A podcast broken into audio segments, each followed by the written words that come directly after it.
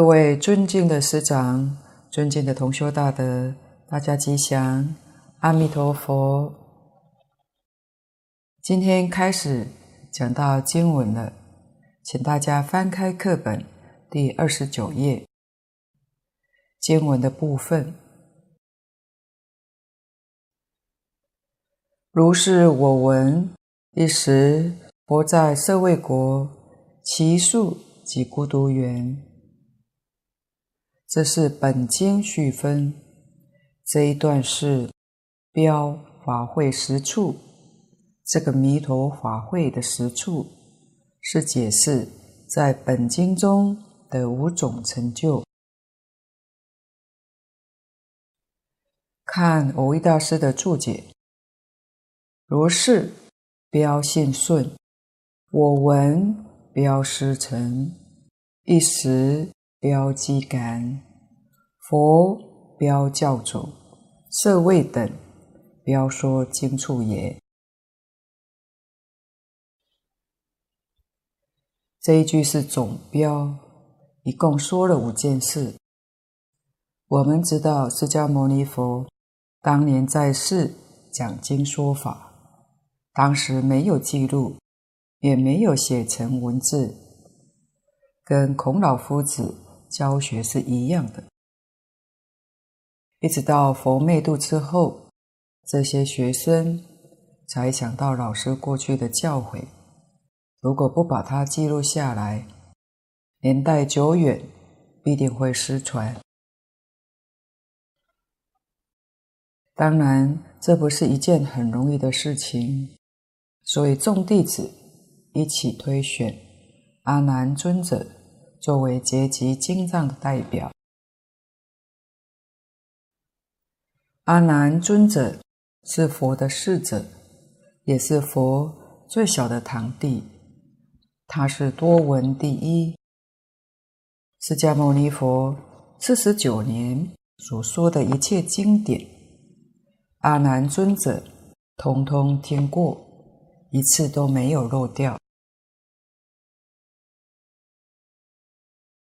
释迦牟尼佛成道的那一天，阿难尊者出生。他们年龄相差二十岁。释迦牟尼佛也讲经二十年了，阿难尊者才出家。那么前面二十年，阿难尊者又怎会听到呢？相传佛陀要阿难尊者。当侍者的时候，他曾经提出几个要求，其中一条就是佛过去二十年所讲的经典都要重复再讲给他听。佛就答应这个条件，大概在没有人的时候，把从前讲的跟他再说一遍。所以，阿难对释迦牟尼佛一生所讲的经教是听得最圆满的一位。他的记忆力非常强，就像录音机一样，听一遍就不会忘记。所以，佛灭度之后，弟子们结集经藏的时候，就请阿难尊者上台复讲。把佛前面讲过的经重复讲一遍，旁边有人记录，结集成为经典。当时参与者都是世尊在世的这些老学生。第一次结集的时候，有五百位阿罗汉。结集经藏有一个规矩，阿难尊者所说的。只要里面有一位提出异议，这一句就要取消，就不能用。换句话说，阿难尊者所复讲的，让五百位作证的人个个都同意，没有人反对，才能够被记录下来。结集经藏是这样的严谨。这是为取信于后世，决定是真实、可靠，没有错误。这也不是少数服从多数，不是的。只要有一个人反对就不行，是要求到这么样严格的。阿难尊者一生做，待佛说法，就得到佛力的加持，他的面相变得特别好，就像佛一样。于是底下的人就怀疑了。是不是释迦牟尼佛又来呢？或者他方佛来吗？或是阿难成佛了？都有人怀疑。当阿难尊者一说“如是我闻”，大家听到这一句，疑惑就没有了。是阿难没有错，他没有成佛。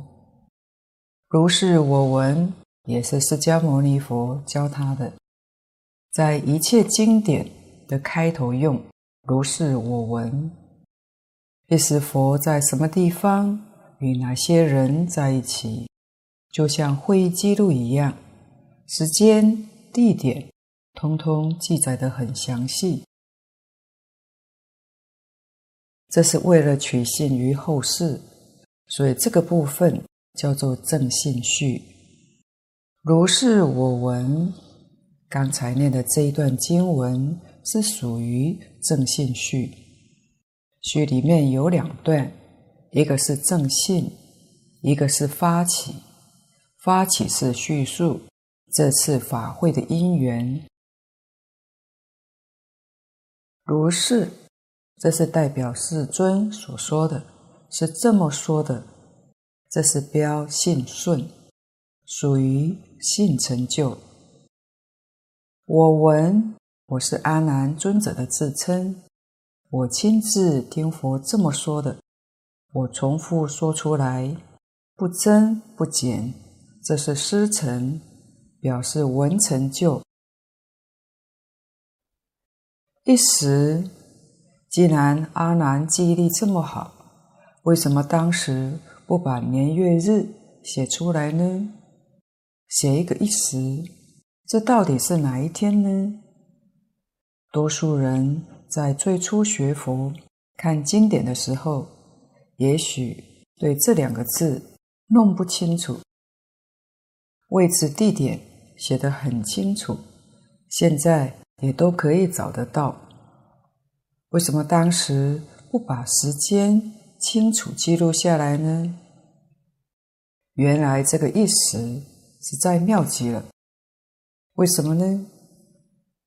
如果说某年某月某日，反而更不好懂，因为古代每一个国家的历史历法都不一样，只能说当时这些结集经藏的人很有大智慧。古大德有个说法，说。印度当时并没有统一，是属于部落时代，就像中国商周时期，国家没有统一，分成许许多多的大小国家。当时印度每个国家部落都有自己的历法，如果要说哪一年哪一月哪一日，那就有困难了。因为各个地方都不一样的。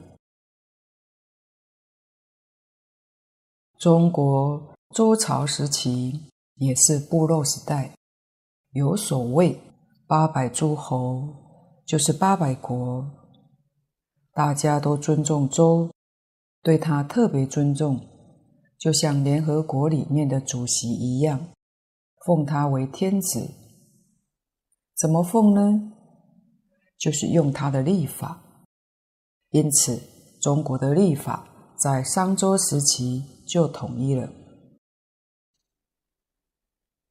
所以佛在印度说法，一直到这个国家说，一直到那个国家说，在时间上，无论哪个国家都不好定。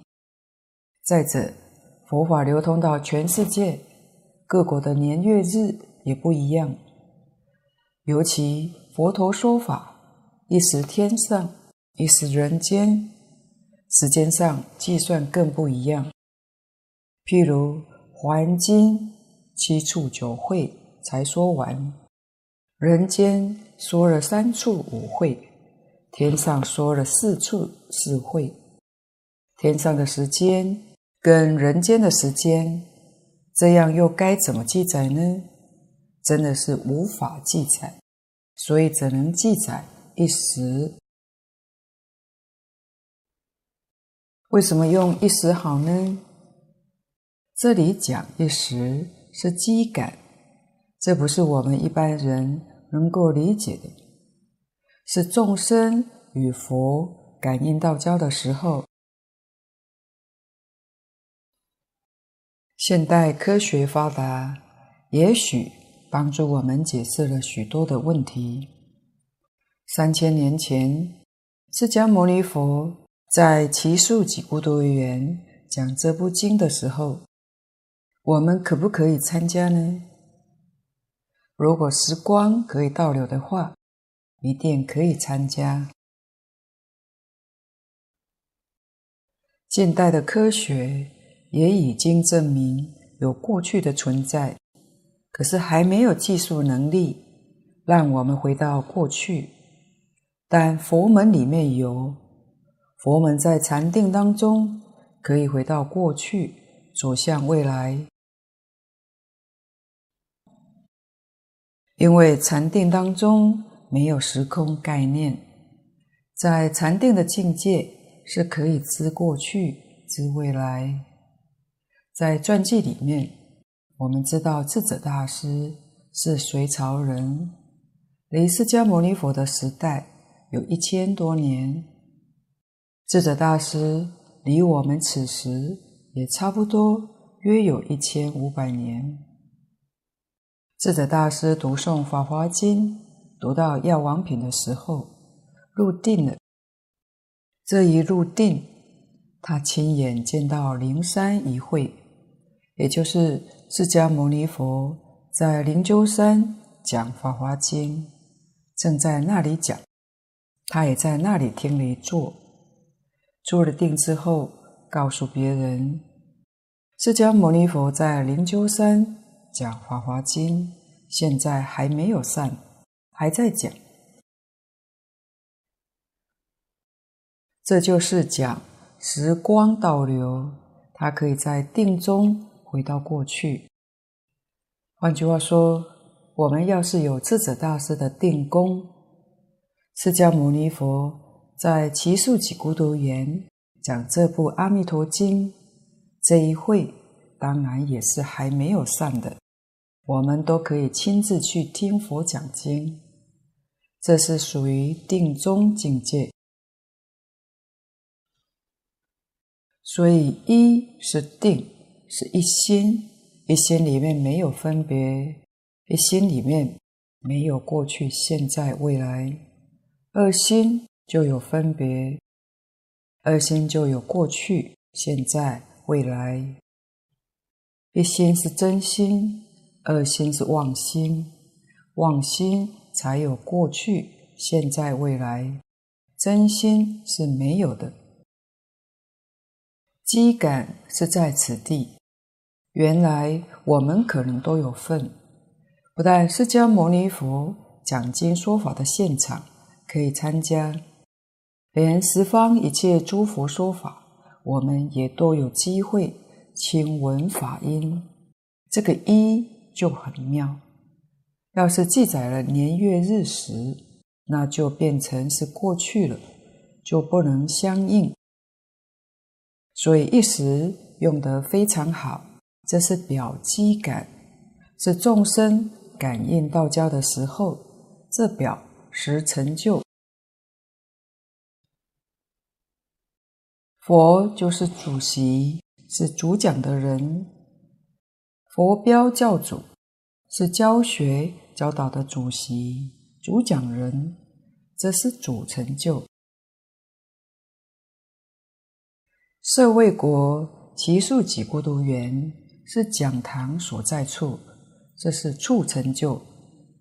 这段是一个总标，有信、闻、识、主、处五种的成就。往下的一大段是别事，请看注解。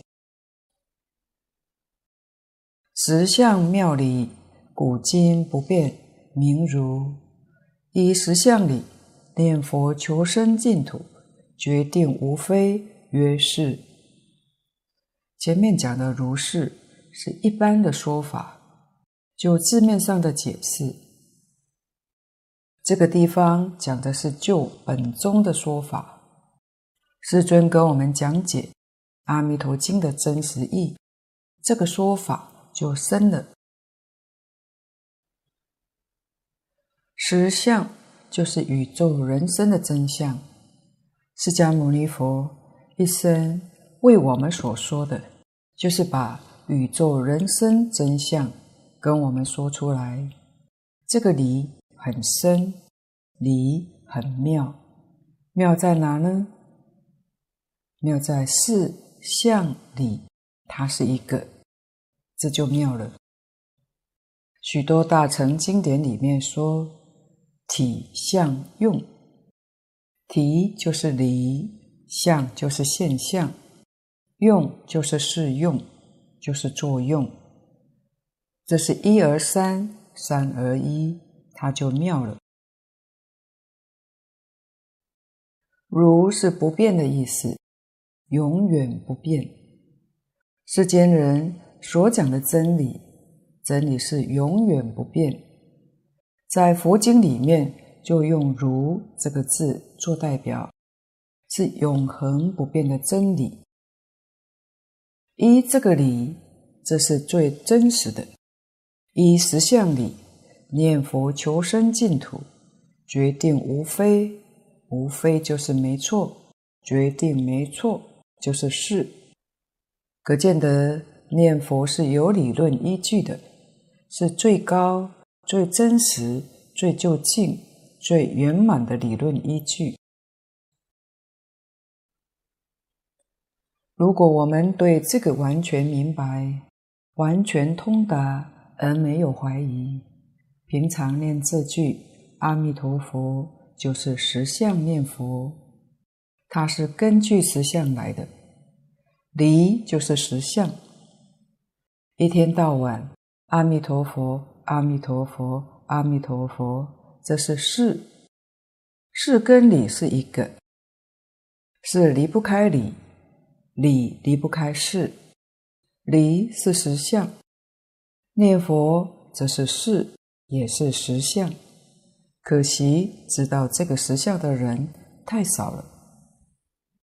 真正明了通达，就晓得。我们声声阿弥陀佛是实相，一点都没错。如果有一点怀疑，实相就没了。实相里妙里说穿了，就是我们自己的真性，就是自己的本性。古德常说：“唯心净土，自性弥陀”，这是实相。可是这个话很难懂。既然净土是唯心净土，自性弥陀，我念自性就好了，何必还要念弥陀呢？还要求生净土呢？弥陀跟净土是事相，心性是实相。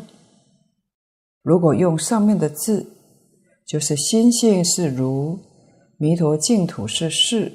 如是，我们现前这个身体是自性变现的。我们生活在这个世间，我们的地球晚上所看到太空中无量的星星，都是我们自己唯心所变的。我们要知道十方世界。无量无边的虚空刹土是唯心所现的。我们自己的身体，还有看到外面芸芸众生、山河大地，通通都是唯心所现，这是实相，千万不要以为极乐世界是唯心净土、自性弥陀，眼前的一切就不是，眼前的每一样，通通都是。我们的心真心变现的是真土、真身，幻心变现的是幻土、幻身。我们身心世界是虚幻的，就像《金刚经》上所说。凡所有相，皆是虚妄；一切有为法，如梦幻泡影。幻是假的，幻是刹那刹那在变的，真的是不变的。极乐世界是我们真心变现出来的，真心古今不变。这个世间是我们的妄想心。一天到晚东想西想，是妄想心变的。妄想心刹那刹那生灭，我们这个世界是生灭的世界，所以通通是自己变现的。除了心性之外，没有一法可得。禅跟教都是根据这个道理修学的。我们念佛也不例外，所以佛说的一切宗派、无量法门所依据的理是一个。法门虽然多，殊途同归，无二无别，是从这个地方说的。那要用什么样的心才能相应呢？这个是讲实相念佛了。就是用真诚心。什么是真诚心呢？心里面有一个妄念，心就不成了，就不是实相念佛。曾国藩先生曾经给诚下过一个定义，叫“一念不生为之诚”。我们心里头有一个念头就不成。一念不生就是诚，真诚。换句话说，我们心里头只有一句阿弥陀佛，除一句阿弥陀佛之外，没有第二念。这样念佛就是属于实相念佛，但这个的确是需要功夫的。平常我们念佛，常常一边念佛一边打妄想。这不是真诚心，这是妄心念佛。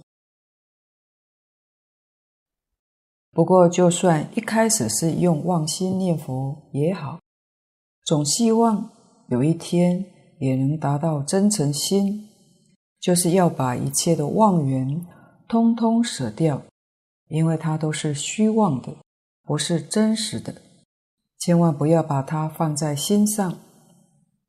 既然一切法都是虚妄的，所以也不必要去想过去、现在、未来，因为通通是虚妄的。《金刚经》上说：“三心不可得，一切都不想，真心自然就会显露了。实相非我，非无我，阿难不坏假名。”故能称我，耳根法尔事，亲临缘因，如空应空，名闻。实相非我，非无我，实相是真心。刚才讲，真心里头没有妄念，要是有个我，我就是个妄念；无我，无我也是个妄念。我们要知道，说空说有都是对立的。你不着有，你就着空。一般不是着空，就是着有，你总要落在一边。所以说都是虚妄的，两边都没有，就是正确的。所以我非我都不能说，才是真正清净心。慧能大师在《坛经》里头实在不得已说了一个本来无一物。真心本性里还有一个本来无一物吗？有一个本来无一物，不就又坏事了吗？所以本来无一物也是没有的。我们要能够去体会这个意思，什么都说不上，这是实相，是真如本性，是性德全体的显露。但是凡夫没有达到这个境界，凡夫是一天到晚打妄想，执着这个身是我，人我是非都执着不放。佛菩萨到这个世间来，为我们说明事实真相。如果不能随顺众生，那就没得说了。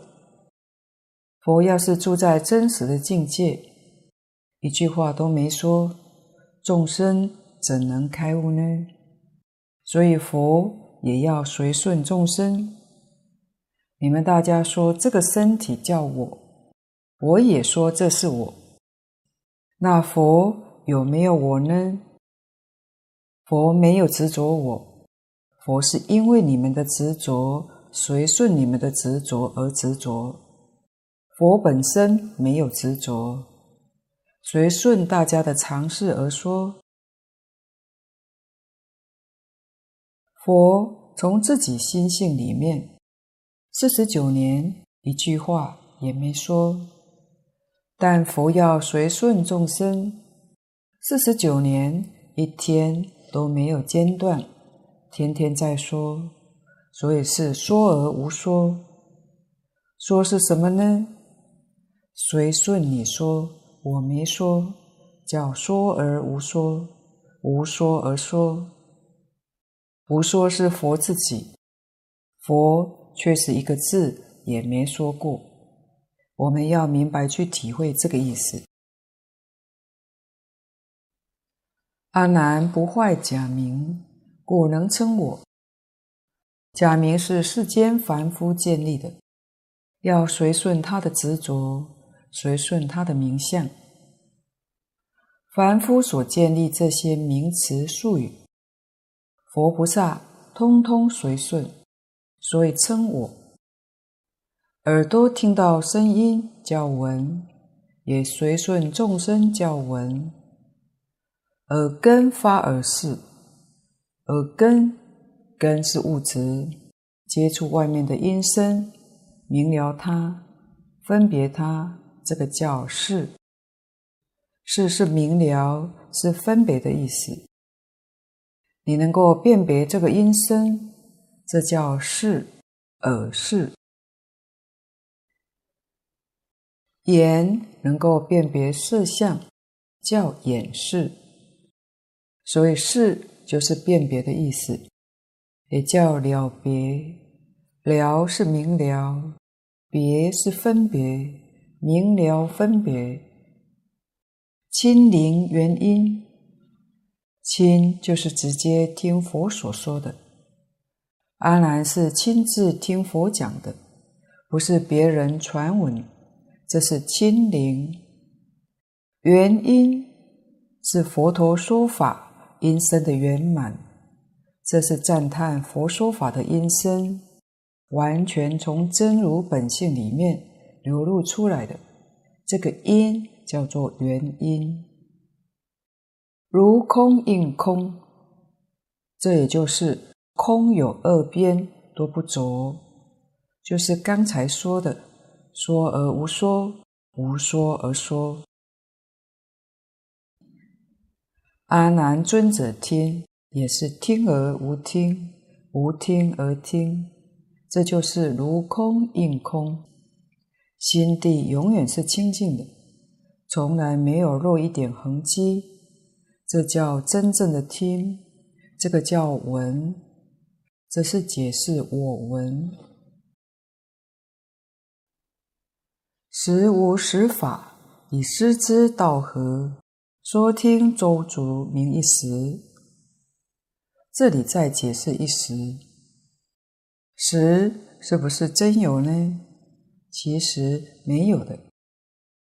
实与空都不是真实的，不是实在的。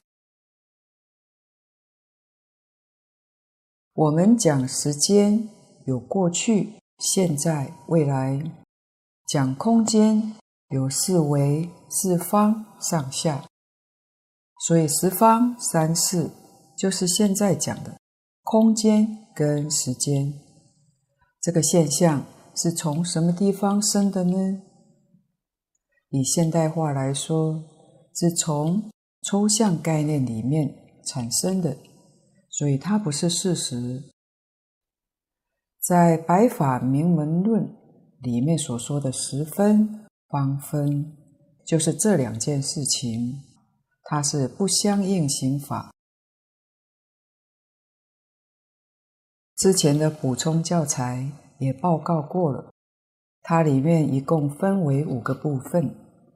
第一个部分是心法，就是心理的现象；第二个是心所法，就是现在讲的心理作用；第三个是色法，色法就是现在讲的物质；第四个是心不相应行法，它不是心，也不是心理作用，也不是物质，这是现在讲抽象的东西。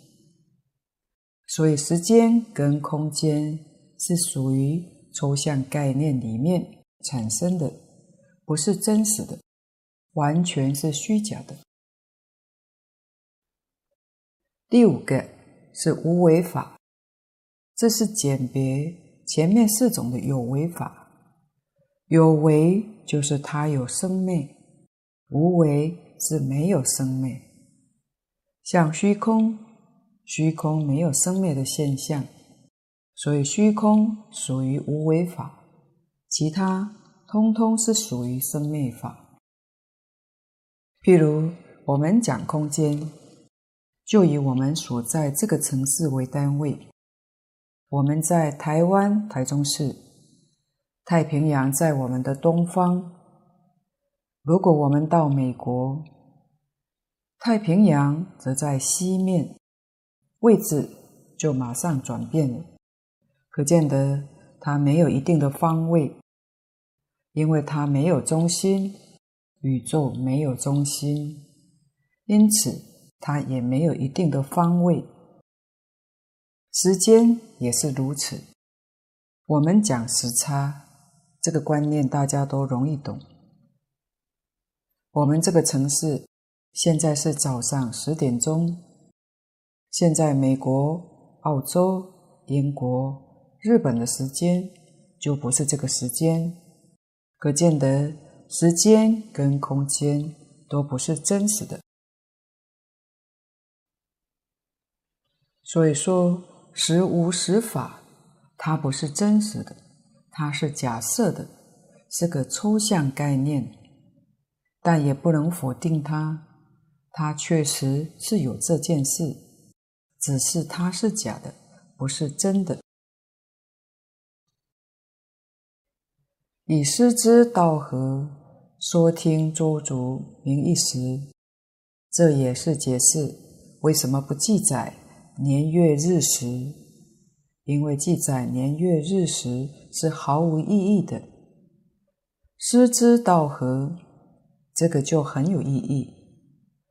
师是佛。知是学生，就是老师跟学生，因为老师教导学生是导师，学生也能够知发老师。学生有时候提出问题，老师也开悟了，学生也能帮助老师。所谓是教学相长，这个称之为师资。教学能够非常契合，这叫道合。教是从心性里面流露出来的教导，这个教导不仅是言语，所谓一言一笑、一举一动，都是教学的手段。学生的眼睛见了，耳朵听了，能够回归到自信，悟入心性，就叫道合，是现在所讲的领悟。老师巧妙的教导，学生一接触就领悟了。说听周足，周是周圆，没有欠缺；足是满足，必须他领悟，就是教的人跟学的人都圆满了，教也圆满，学也圆满了，必须要领悟到才行。这个叫一时，这个解释文字虽然少。意思确实很圆满，实际上讲就是机缘成熟了。用现代话说，就是机会，实实在在遇到这个良好的机缘，这就是一时。《阿弥陀经》上讲，不可以少善根福德因缘得生彼国。一时就是因缘，就是机会。良时佳会，这样说起来，我们现在也真正遇到了。善导大师在《观经四帖书》里头说得更好，他讲到极乐世界九品往生需要什么样的资格呢？我们有没有份呢？假如像更早期古大德说的。上品往生的是菩萨，中品的是阿罗汉，那完了，凡夫都是下品，我们上品就没有份。可是善导大师不是这样说的，我们知道善导大师相传是阿弥陀佛再来，他说九品往生总在遇缘不同而有差别。这个我们就可以理解了。假如我们遇到的缘好，我们也能上品上生。所以不管菩萨、罗汉、凡夫，总在遇缘的不同差别。因此，我们今天能遇到这个缘，也实在是第一殊胜，无比殊胜。只要我们能够领悟。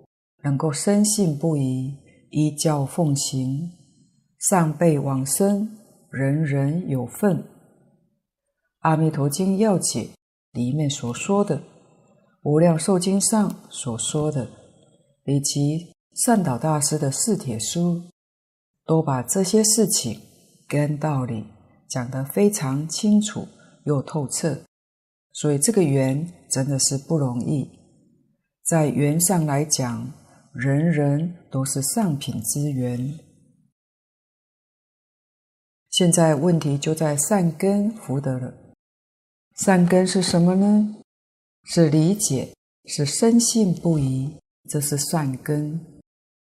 福德是我们真正发愿，一心一意想见阿弥陀佛，想升到极乐世界，二六时中老实念佛，这是福德。什么人最有福呢？愿见阿弥陀佛，愿生极乐世界，一天到晚念阿弥陀佛的人，这个人有第一大福，没有人比他的福报更大，这是真言。世间的这些富贵是假象的，古人讲：万般将不去。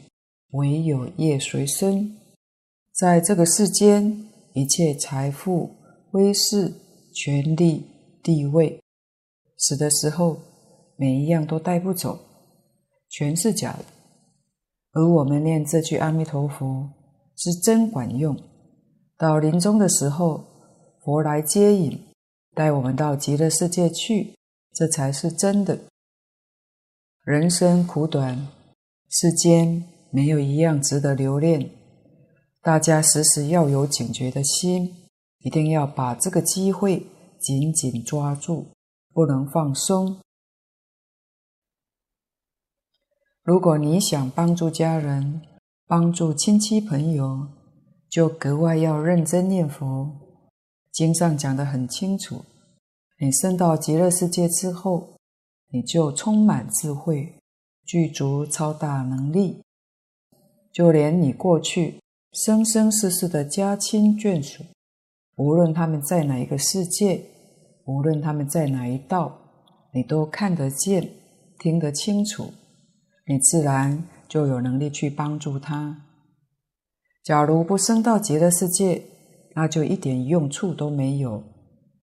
这个业报深终了时，个人随个人的业力去流转，谁也帮不上谁的忙。唯有升到西方净土，你才有能力去帮助一切众生。底下，自觉觉他，觉行圆满。人天大师名佛，这是解释“佛”这个字，这是佛陀爷的音译。华人习简，把尾音省略了，所以只称一个佛。这个“佛”字是属于尊重不翻，实际上在中文的字汇里也找不到适当的来翻。大致上。与智慧的智意思较为接近，觉悟的觉也与这个意思较接近，所以古德在讲解的时候用智或用觉来做解释。觉它有自觉、有觉他、有觉行圆满三个意思。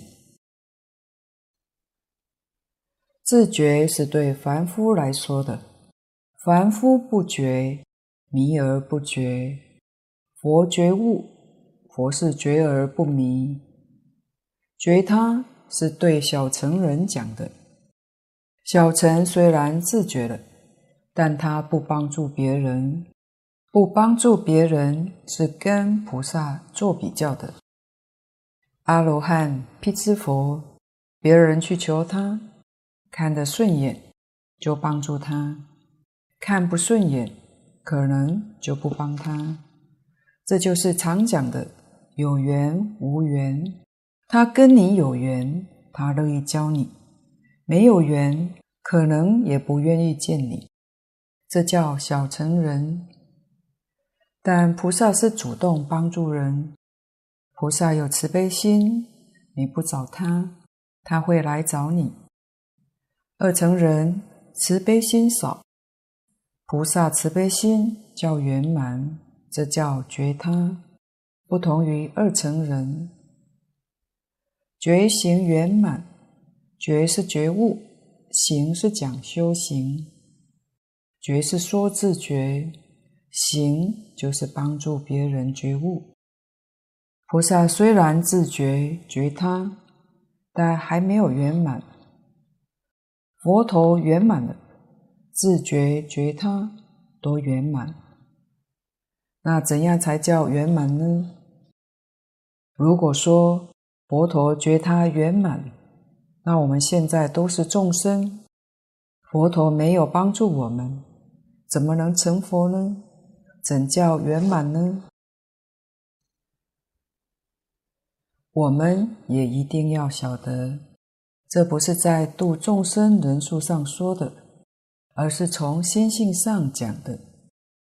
我们的心性有三种障碍，第一种叫见思烦恼，自觉的人见思烦恼断掉没有了；第二种叫尘沙烦恼，觉他能断尘沙烦恼，所以尘沙烦恼没有了；第三种叫无明烦恼。如果自行化他，把无明烦恼也破尽了，就叫圆满。所以圆满是讲这三种烦恼通通断尽的意思。佛陀的三种觉都圆满，所以这三种障碍也都断尽了。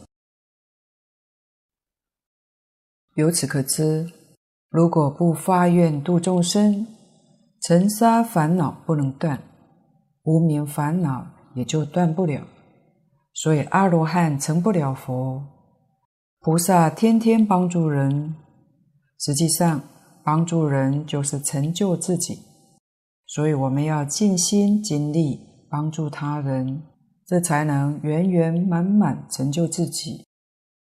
只想为他人，不要想自己，自然自己就有圆满的幸福。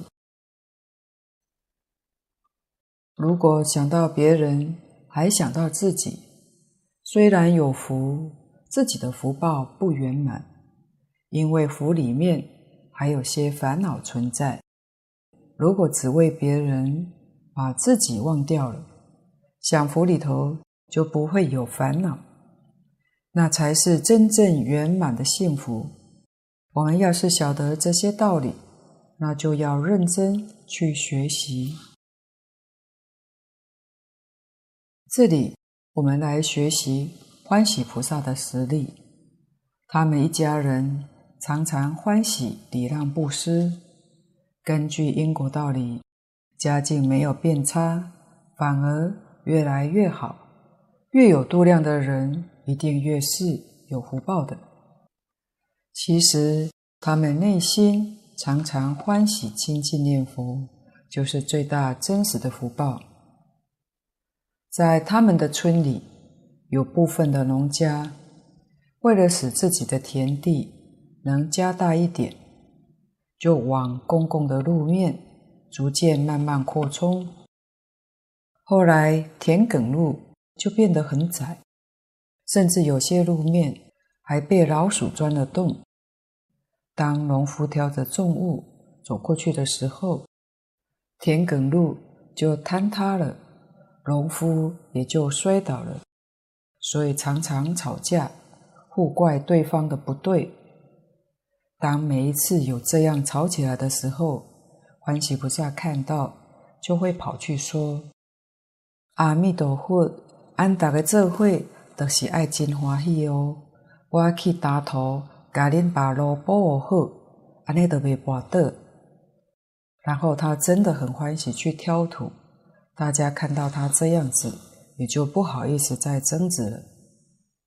另外有一次，欢喜菩萨在路上丢了五千块，当他知道自己丢了钱，竟然第一句话是这样说。安尼捡到的人嘛样赢哦，安尼足欢喜耶！捡到的人也可以享用，真欢喜。他还是一样欢欢喜喜骑着摩托车到处去做资源回收。他是随时都欢喜布施，根本没有去找那五千块在哪里弄丢的。当他到农会提起这件事情，恰巧是农会的人员捡到的，就赶快要还给他。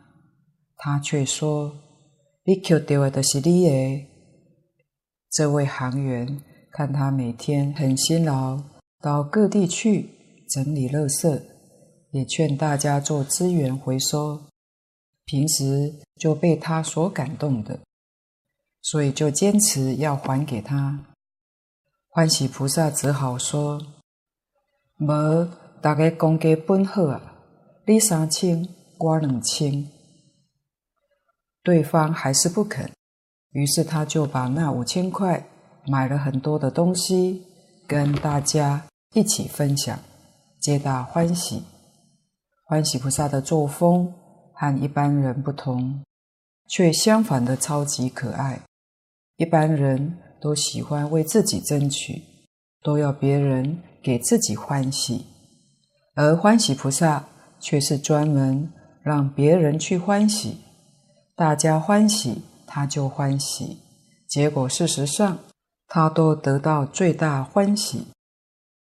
还有一回，村里面出现盗车集团，有很多人的摩托车都被偷了，欢喜菩萨的车。也被偷了。当他大儿子最先发现车子被偷，就去向他说：“妈，恭喜！”欢喜菩萨可爱回他说：“三工前我的做阿妈，那这时阵较恭喜，是恭喜什么代志啊？他大儿子说：“恭喜妈妈要换新车了，因为旧车被偷了。”此刻他竟然回答说：“阿弥陀佛，好个在，我拄啊开一千外块，该修理好，连后面的箱啊嘛换新的，安尼骑去的人，嘛能骑得就安全哦。”那种安慰欢喜的神情，道正法师曾经形容他说，仿佛是为自己的孩子去修车一样。他真的是欢喜平等布施，不管世人眼中的好人坏人，他都一样欢喜布施。他把偷车的人也当自己的孩子一样，不会因为境界的顺或逆，对方的善或恶，来动摇自己的慈悲欢喜心。正是经上所说“如如不动”，他安住。慈悲而不动摇。每一个人都是母亲所生的，小偷的母亲也希望他儿子能够骑车平安。欢喜菩萨就是用这样的慈母心、菩萨心，宽厚爱人。如果偷车的人知道他的慈心，还默默爱护他，一定会升起惭愧之心。众生皆有佛性，之所以会去行恶，或许有让他不得已的苦衷。如果我们能向欢喜菩萨学习，给人欢喜的生活态度，人人在欢喜之中，自然就容易发出良善的心念。所以，我们应该要学习多为别人着想，不要再想自己。享福里头就没有烦恼，就能够像他那样欢喜自在，那才是真正的幸福圆满。今天的报告先到此地，若有不妥地方，恳请诸位大德同修不吝指教。谢谢大家，感恩阿弥陀佛。